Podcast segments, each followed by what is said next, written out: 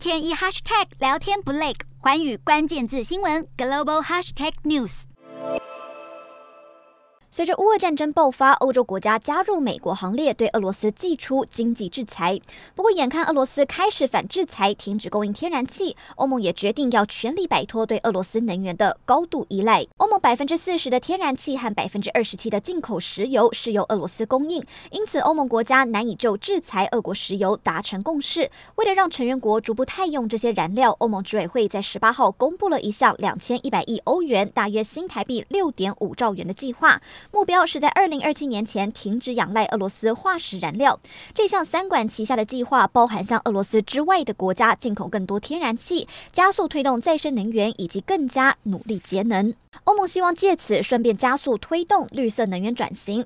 另外，欧盟执委会主席范德赖恩也提议要继续金援乌克兰，协助基辅应付战争摧残。同时，范德赖恩也呼吁其他国家和国际机构应该要参与乌克兰重建计划。